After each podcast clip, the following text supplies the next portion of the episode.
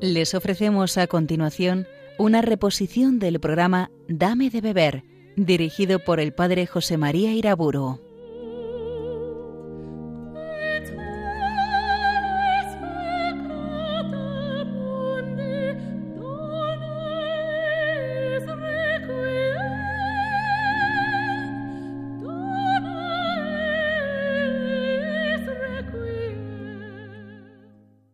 Nombre del Padre, del Hijo y del Espíritu Santo. Señor, instruyeme en el camino de tus decretos, y meditaré tus maravillas. Apártame del camino falso, y dame la gracia de tu voluntad. Con esta conferencia inicio una serie sobre los tres consejos evangélicos, la pobreza, el celibato y la obediencia. Juan Pablo II, en la exhortación apostólica Redemptionis Donum del año 1984, señalaba cómo en el Evangelio hay muchas recomendaciones del Señor, hay muchos consejos.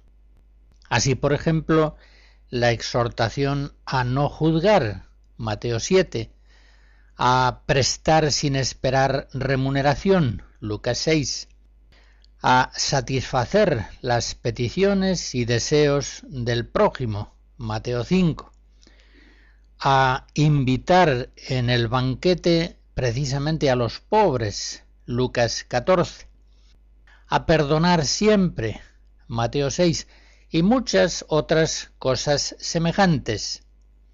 Ahora bien, si la profesión de los consejos evangélicos, siguiendo la tradición, se ha centrado sobre castidad, pobreza y obediencia, sigue diciendo el Papa, tal costumbre parece manifestar claramente la importancia que estos tres consejos tienen como elementos principales que en cierto modo sintetizan toda la economía de la salvación.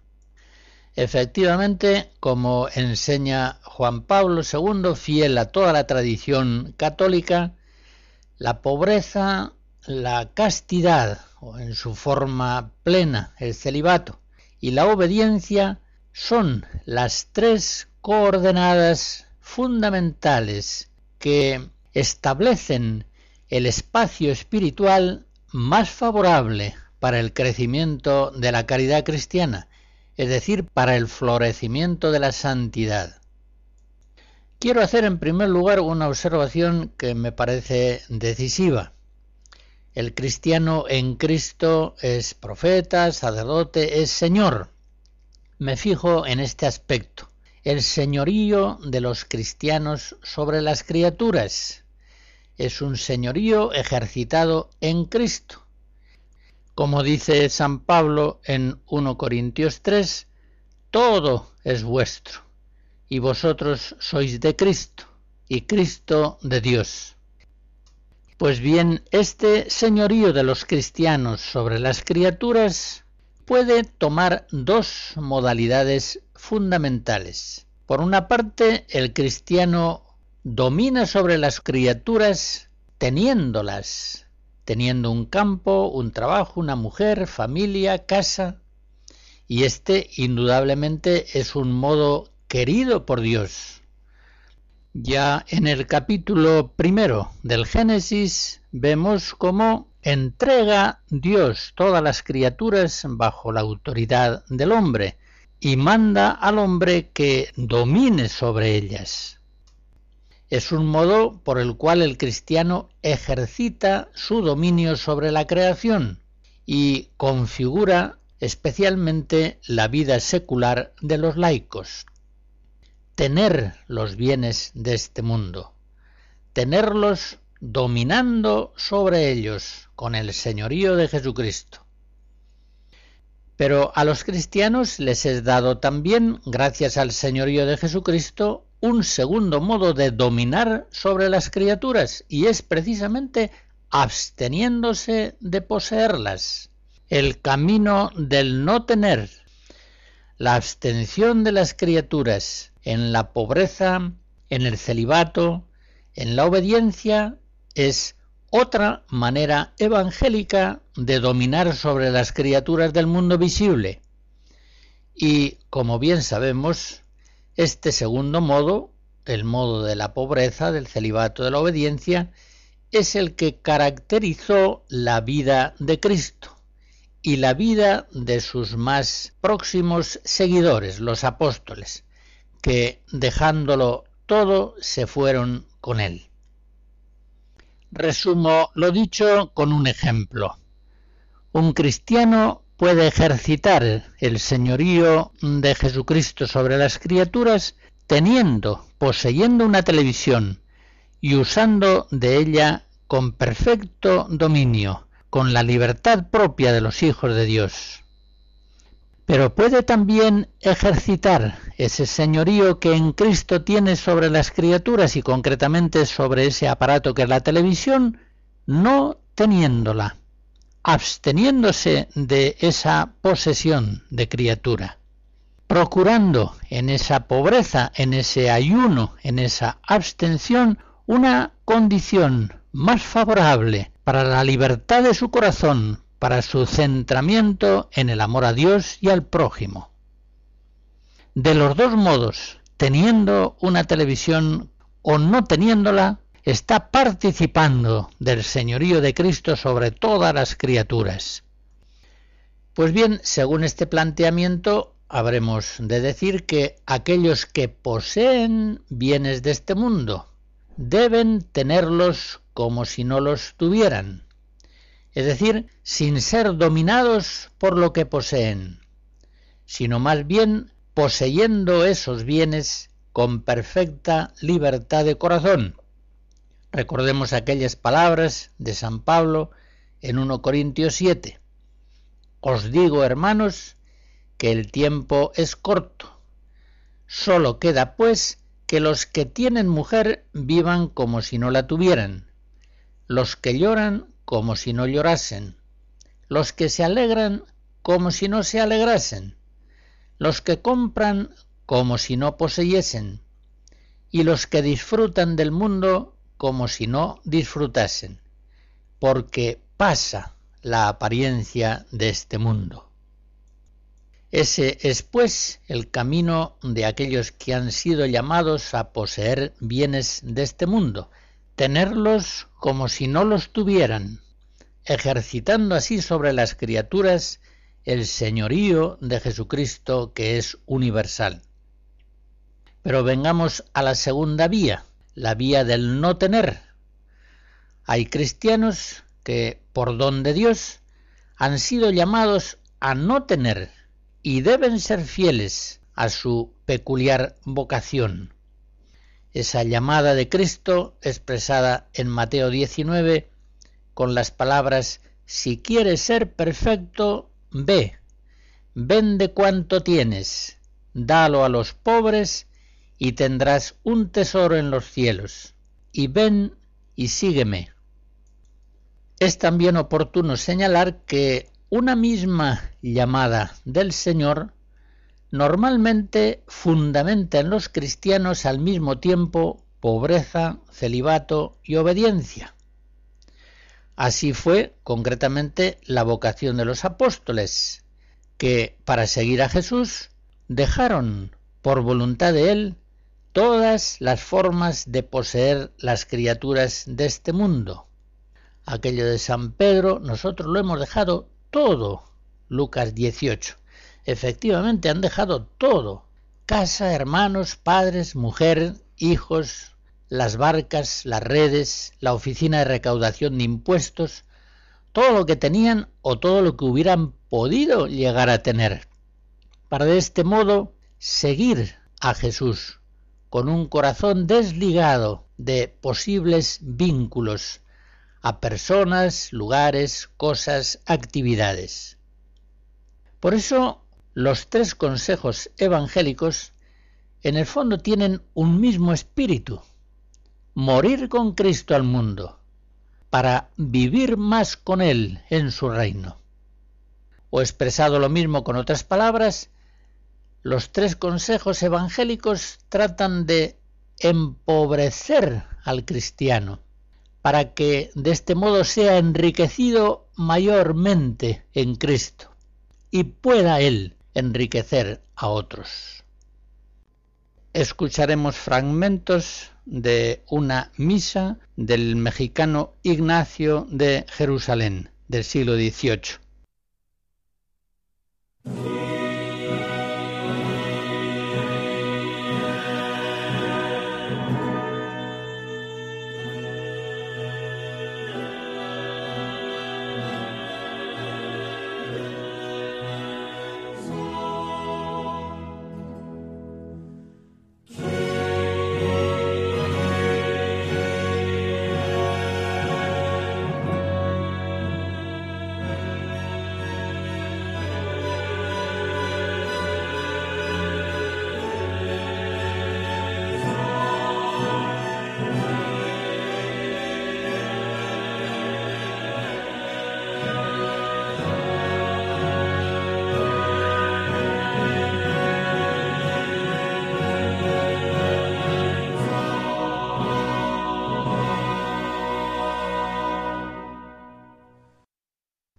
De los tres consejos evangélicos, la obediencia es el más valioso, indudablemente. Esto lo ha enseñado siempre la tradición y Santo Tomás lo afirma en la Suma Teológica diciendo que el voto de obedecer es el principal, porque por el voto de obediencia el hombre ofrece a Dios lo mayor que posee, su misma voluntad, que es mucho más que su propio cuerpo, ofrecido a Dios por la continencia, y que es más que los bienes exteriores, ofrecidos a Dios por el voto de pobreza. Con toda claridad y precisión, Santo Tomás nos ha enseñado que efectivamente es muy grato a Dios que le ofrezcamos nuestros cuerpos en el celibato, que le ofrezcamos en la pobreza nuestros bienes exteriores, pero lo más grato a Dios, la ofrenda más valiosa que podemos hacerle es la ofrenda de nuestra propia voluntad, de nuestra propia autonomía personal, en la obediencia. Recordemos también, y tiene esto mucha importancia, que la perfección cristiana consiste en los preceptos y sólo consiste en los consejos de modo secundario e instrumental. Hay en el Nuevo Testamento dos pasajes principales que fundamentan la muy antigua distinción entre preceptos y consejos, y son el pasaje del joven rico, Mateo 19, y los consejos de San Pablo acerca de la virginidad en 1 Corintios 7. En el primer pasaje Jesús le dice a un joven rico que ha sido fiel ya desde muchacho a los preceptos, que si quiere ser perfecto, se desprenda de todos sus bienes y le siga. Y San Pablo que precisamente es el gran doctor del matrimonio cristiano, Éfesos 5. Es el apóstol que más claramente aconseja la virginidad, porque, como dice en 1 Corintios 7, es mejor y os permite uniros más al Señor, libres de impedimentos. En la escena del joven rico, Cristo está dando un consejo a una persona concreta, en cambio, el apóstol, en la referida carta a los Corintios, está dando un consejo en general. Propone la virginidad como un estado de vida en sí mismo aconsejable, más perfecto, como un camino que facilita especialmente el crecimiento en la caridad, en el amor a Dios y al prójimo. Pues bien, fijándonos en estas palabras de Cristo y del apóstol que hemos recordado, podríamos preguntarnos, ¿los consejos evangélicos llevan a una perfección cristiana más alta que aquella perfección que viene impulsada por los preceptos del Señor? O podemos hacer la pregunta de otro modo. Quienes viven los tres consejos están ordenados por Dios a una mayor perfección que aquellos otros que no están llamados a ellos? ¿Quedarían de este modo los laicos cristianos excluidos de la perfección evangélica? La respuesta a estas cuestiones ciertamente es negativa. Todos los cristianos, sea cual fuere nuestro estado de vida, lo mismo si hemos sido llamados a tener bienes de este mundo, como si hemos sido llamados a no tenerlos, todos hemos sido llamados a la perfección de la caridad, a ser perfectos como el Padre Celestial. Mateo 5. Todos hemos sido llamados a ser imitadores de Dios, como hijos queridos. Éfesos 5. Todos hemos sido llamados a ser santos, como Dios es santo. Levítico 20, 1 Tesalonicenses 4. Por tanto, el impulso dado por los preceptos de Cristo, fundamentalmente el amor a Dios y el amor al prójimo, es un impulso que lleva por sí mismo a la perfección, a la totalidad de la caridad. Y llegado el caso extremo, recordemos que el martirio, es decir, el amor mayor y la mayor perfección espiritual posible, es algo de precepto. El martirio no es de consejo. Nunca, pues, los consejos pueden impulsar más allá de lo que viene exigido por los preceptos, sencillamente porque los preceptos de la caridad lo exigen todo. Amar a Dios con todo el corazón, con todas las fuerzas, entregarse en amor a los hermanos como Cristo se entregó.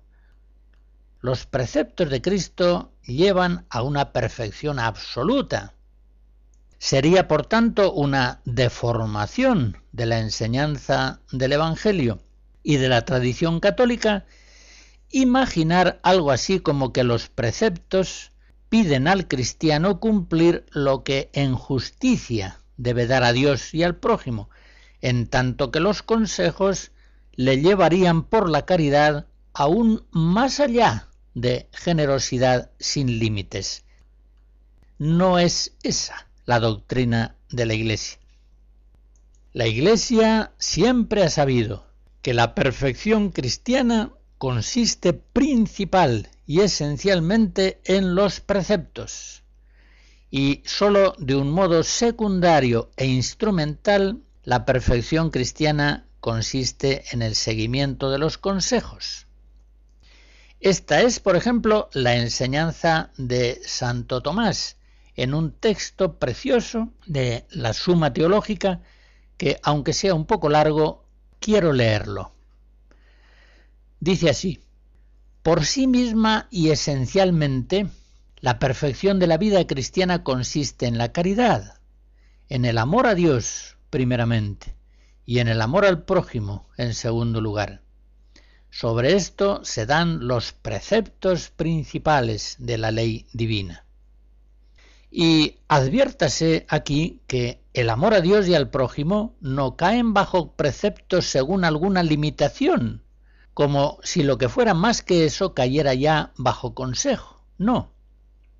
La forma misma del precepto expresa claramente la perfección, pues dice amarás a tu Dios con todo tu corazón. Y ya sabemos que todo y perfecto se identifican. Y dice también, amarás a tu prójimo como a ti mismo. Y ciertamente cada uno se ama a sí mismo con todas sus fuerzas. Por tanto, es evidente que la perfección consiste esencialmente en la observancia de los preceptos, de los mandamientos. Y sigue diciendo Santo Tomás, secundaria e instrumentalmente, La perfección consiste en el cumplimiento de los consejos, todos los cuales, como los preceptos, se ordenan a la caridad, pero se ordenan de manera distinta. En efecto, los preceptos se ordenan a quitar aquello que es contrario a la caridad, es decir, aquello con lo que la caridad es incompatible. Por ejemplo, el precepto no matarás. Matar es inconciliable con la caridad. Los consejos, en cambio, pensemos, por ejemplo, en el celibato, en la pobreza, se ordenan a quitar los obstáculos que dificultan los actos de la caridad, pero que sin embargo no la contrarían, como por ejemplo la ocupación en negocios seculares. En esta doctrina católica tradicional, formulada de este modo por Santo Tomás, se nos dice, pues, que la perfección cristiana consiste en la caridad, acerca de la cual se dan los dos preceptos fundamentales de la ley de Cristo. Y se nos dice también que la función de los consejos no es otra que facilitar el desarrollo de la caridad a Dios y al prójimo, facilitar el cumplimiento de aquello que nos viene mandado por los preceptos, haciendo a un lado aquellos condicionamientos que no por sí mismos sino dada la debilidad del corazón humano, suelen ser dificultades para ese crecimiento de la abnegación y de la caridad. Queda claro, pues, que en la enseñanza de la Iglesia, tanto los laicos cristianos, estando casados, teniendo bienes de este mundo, no sujetos especialmente a una obediencia, los laicos cristianos llevan camino de perfección si permanecen en lo que el Señor ha mandado. Si guardareis mis preceptos, permaneceréis en mi amor. Juan 15. Más aún, los laicos, guardando los preceptos, viven en cierto modo de verdad los consejos evangélicos, los viven espiritualmente, es decir, en la disposición de su ánimo. Es decir, por el amor de Dios, por el amor del prójimo, si esto viniera exigido, ellos están dispuestos a dejarlo todo. Están viviendo una pobreza espiritual perfecta que en algunos momentos no será solamente espiritual, sino que tendrá sus manifestaciones efectivas, materiales, concretas. En resumen, la perfección de la vida cristiana consiste esencialmente en la caridad. Consiste pues en los preceptos. Pero los consejos evangélicos facilitan el crecimiento en la caridad, la perfección evangélica. Son medios especialmente favorables para que el Espíritu Santo lleve a los cristianos a la más alta santidad.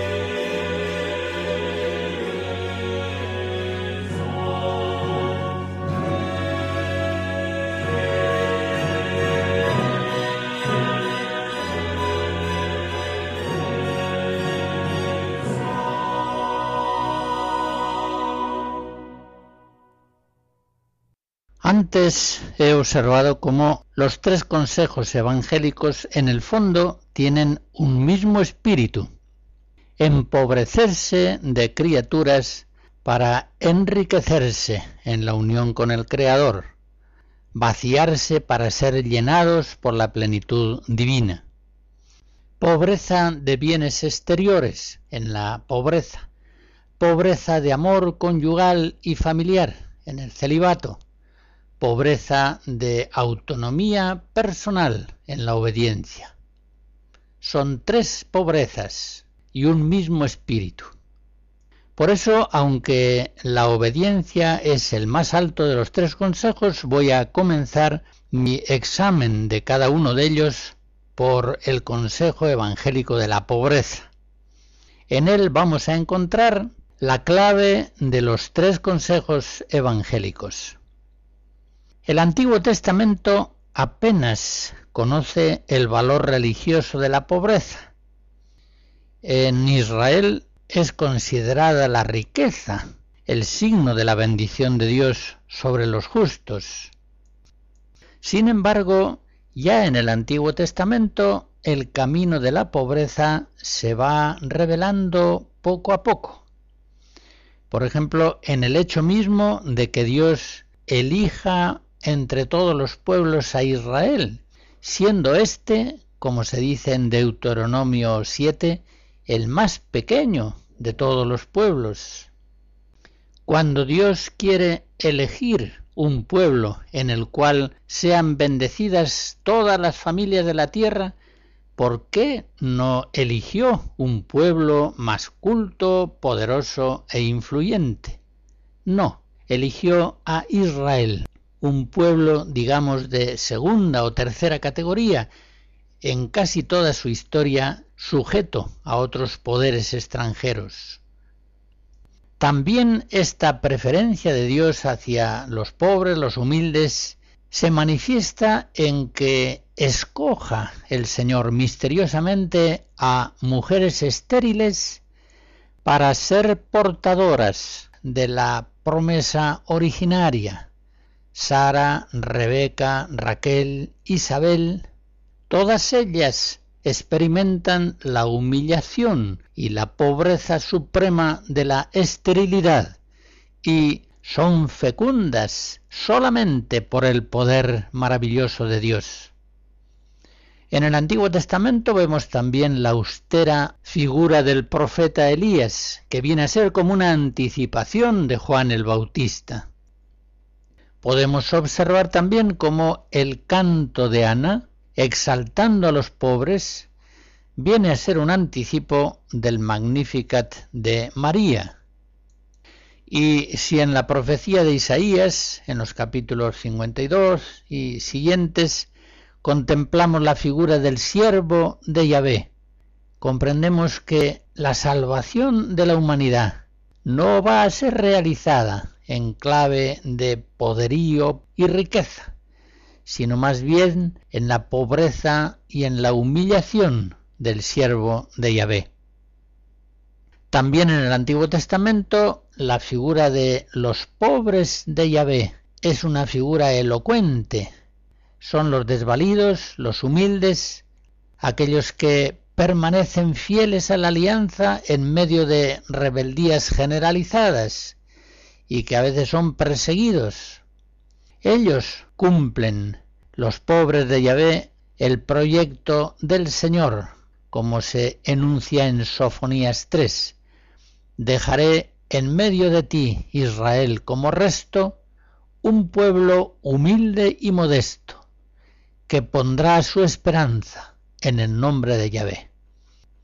Esto es lo decisivo en los pobres de Yahvé, los anabim, que ponen su esperanza solamente en Dios, no pueden apoyarse en sí mismos, ni tampoco en los poderes del mundo, porque les son adversos. Pues bien, por estos pobres de Yahvé vendrá la salvación de Dios, y el santo de los santos, el Mesías, será uno de ellos. En todo caso, es preciso reconocer que la revelación plena de la pobreza se da en Jesucristo, en la plenitud de los tiempos, y se da en su misma persona, no solamente en su doctrina. Él, como dice San Pablo en 2 Corintios 8, siendo rico, se hizo pobre por amor nuestro, para que nosotros fuésemos ricos por su pobreza.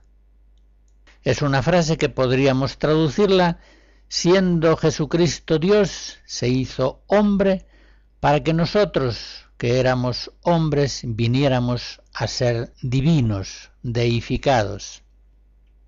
Estamos familiarizados con la pobreza de Jesucristo y a veces no nos sorprende, no nos asombra, y sin embargo es una pobreza asombrosa. La pobreza de aquel que no reputó codiciable tesoro mantenerse igual a Dios, sino que se anonadó y en la forma de siervo, de hombre, se humilló, obediente hasta la muerte y muerte de cruz. Filipenses 2.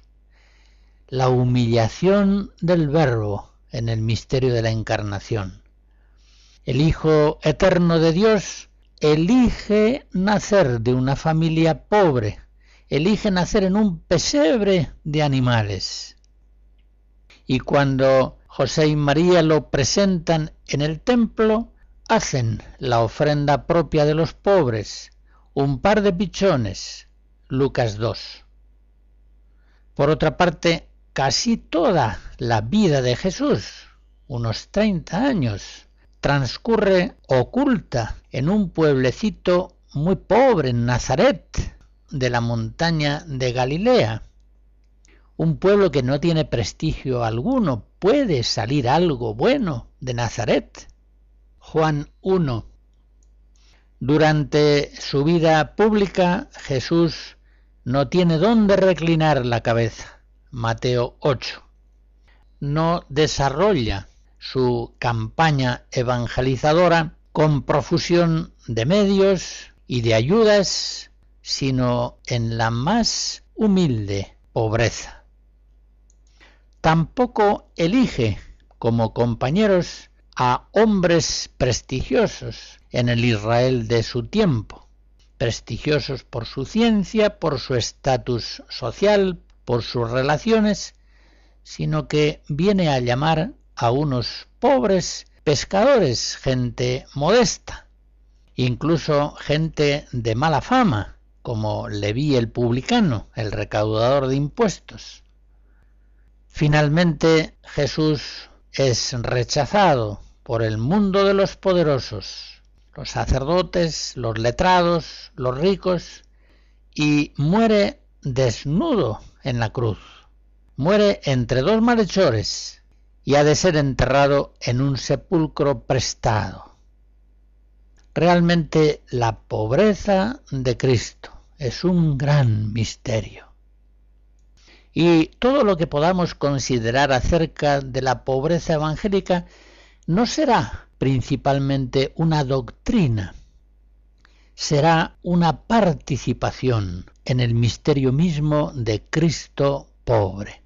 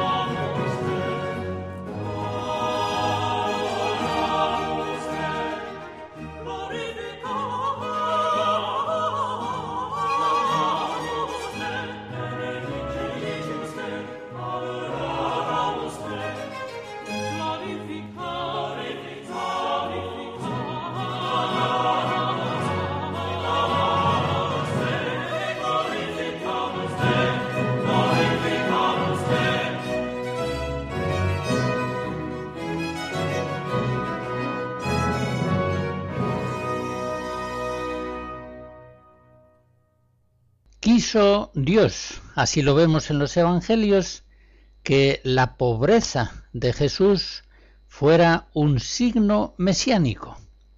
En Lucas 2 leemos, Esto tendréis por señal. Encontraréis al niño envuelto en pañales y acostado en un pesebre.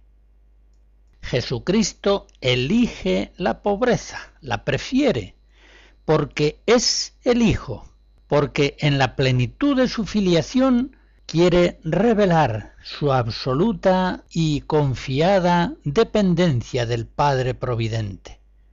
Y también Jesucristo prefiere la pobreza porque es el Redentor que viene a librarnos del pecado y de sus nefastas consecuencias, una de las cuales es precisamente la pobreza miserable y maldita.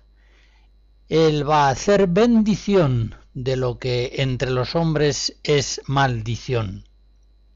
Jesús prefiere la pobreza y Jesús prefiere a los pobres, pues se sabe enviado para evangelizar a los pobres. Lucas 4. Él sabe que de este modo realiza el plan divino anunciado ya desde antiguo, por ejemplo en el Salmo 11. Por la opresión de los pobres por los gemidos de los menesterosos, ahora mismo me levantaré, dice el Señor, y les daré la salud por la que suspiran. Por su parte, la Iglesia Madre, la esposa de Cristo, al paso de los siglos, declara y expresa con signos eficaces esa especial solicitud amorosa hacia los pobres y desvalidos. La Iglesia, como Jesús, entiende como signo de su veracidad divina de origen, no sólo su pobreza, sino también el hecho de que los pobres son evangelizados. Lucas 7. Y por otra parte, notemos que los pobres prefieren a Jesús, pues reconocen en él al Salvador verdadero.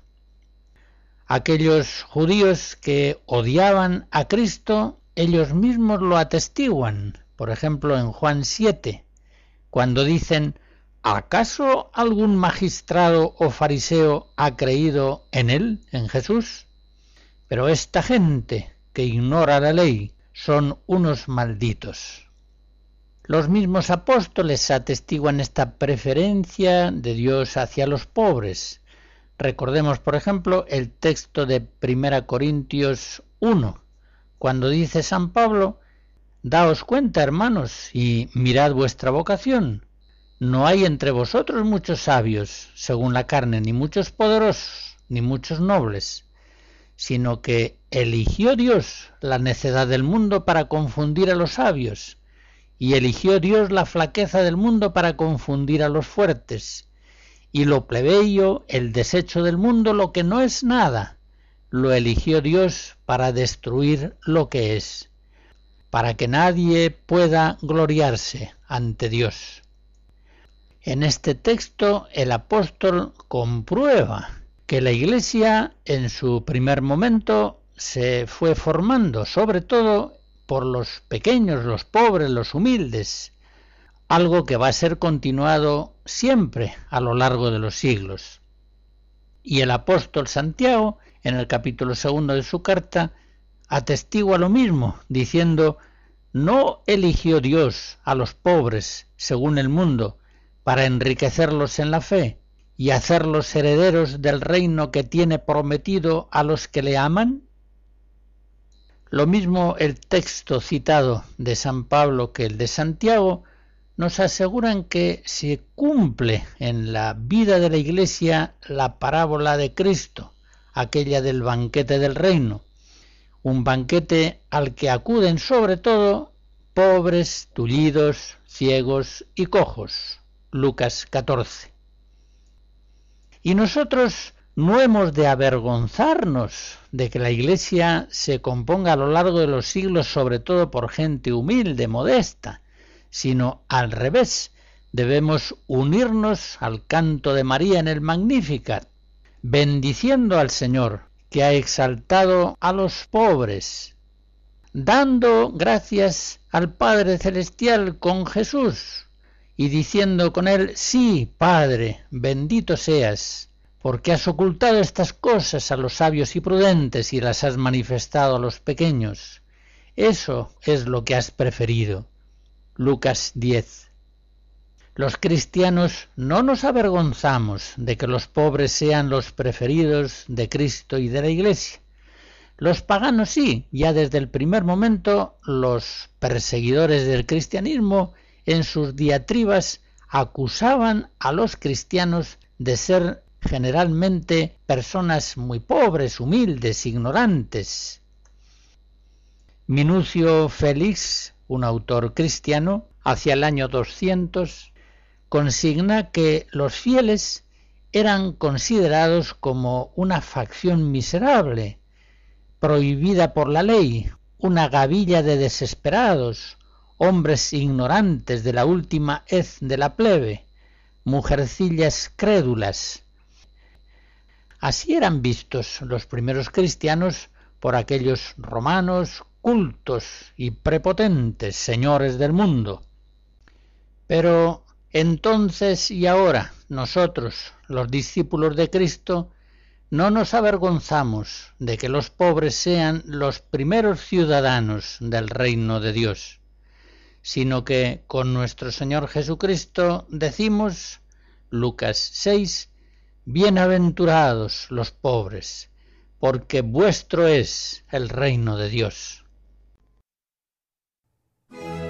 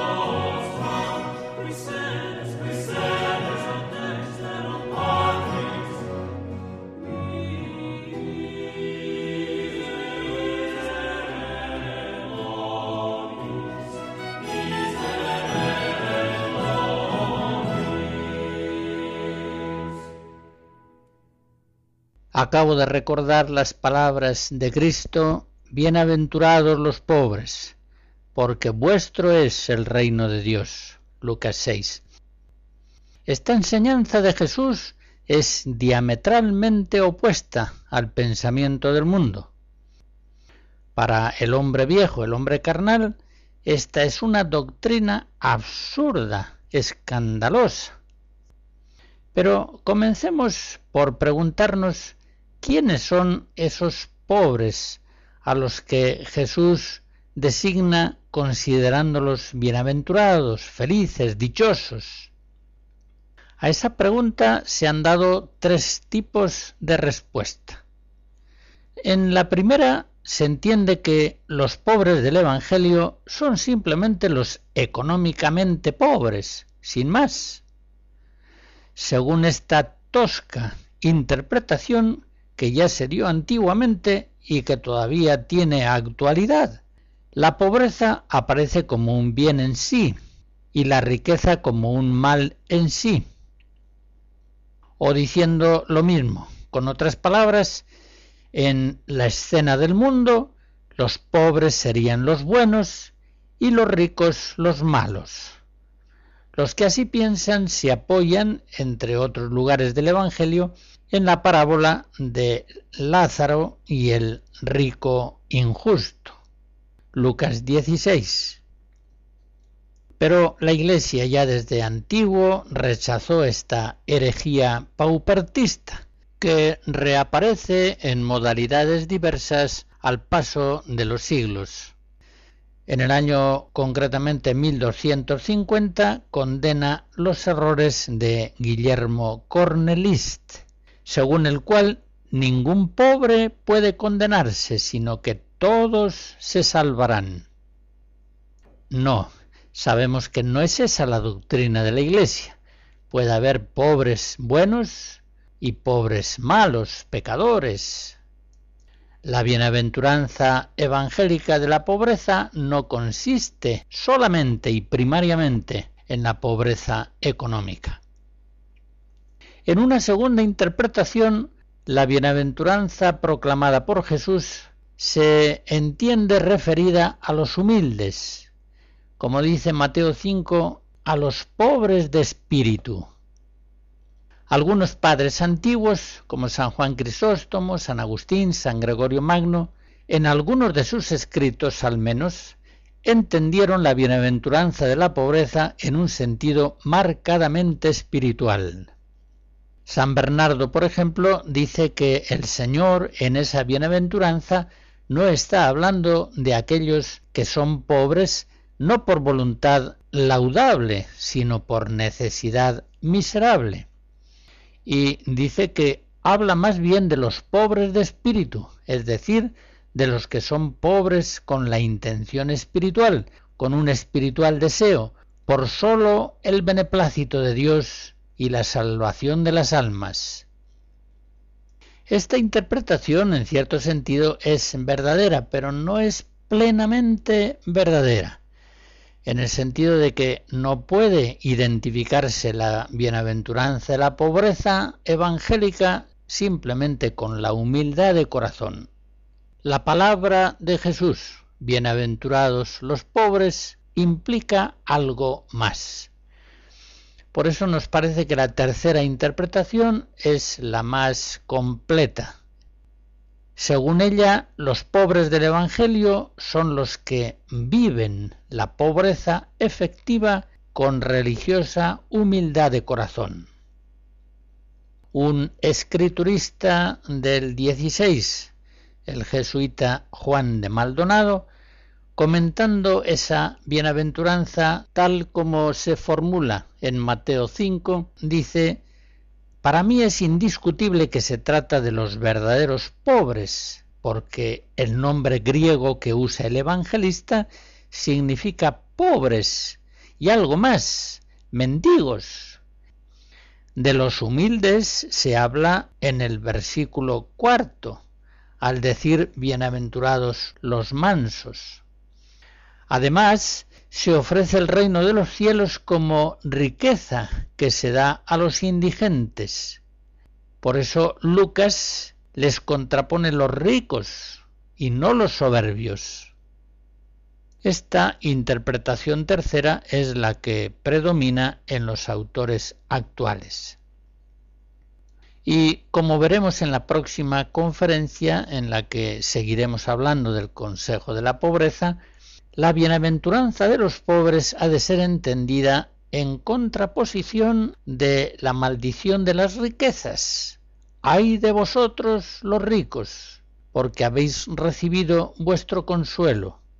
Lucas 6. La bendición de Jesús sobre la pobreza se entiende mejor cuando se contrapone a este señalamiento que hace Cristo de la grave peligrosidad de las riquezas.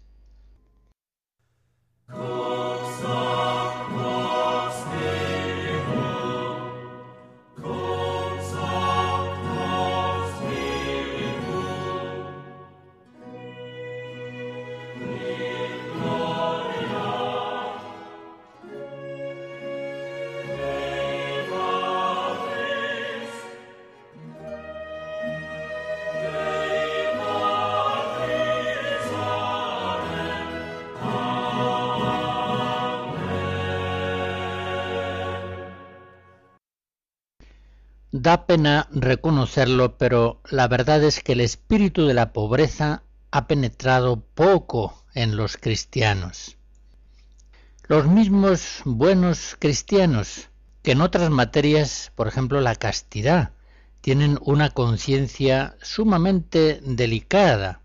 En cuestiones de riqueza y de pobreza piensan como el mundo y no se hacen problema de conciencia en seguir unas costumbres económicas que a la luz del Evangelio bien pueden ser consideradas como criminales.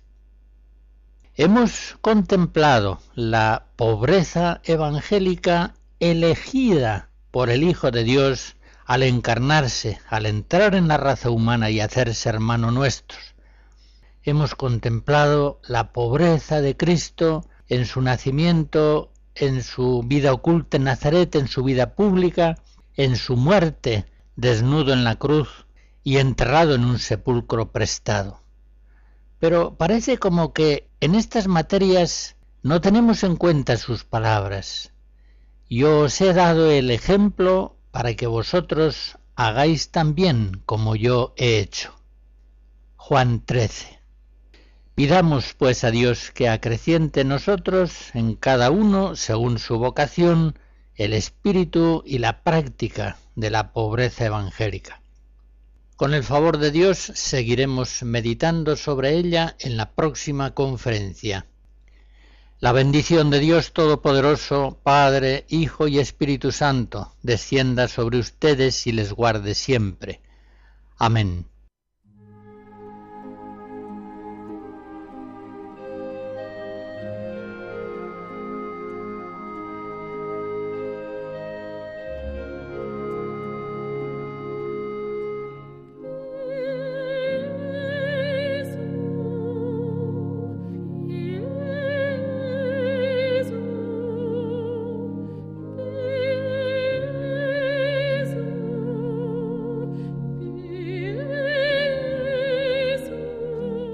Han escuchado en Radio María una reposición del programa Dame de Beber, dirigido por el Padre José María Iraburo.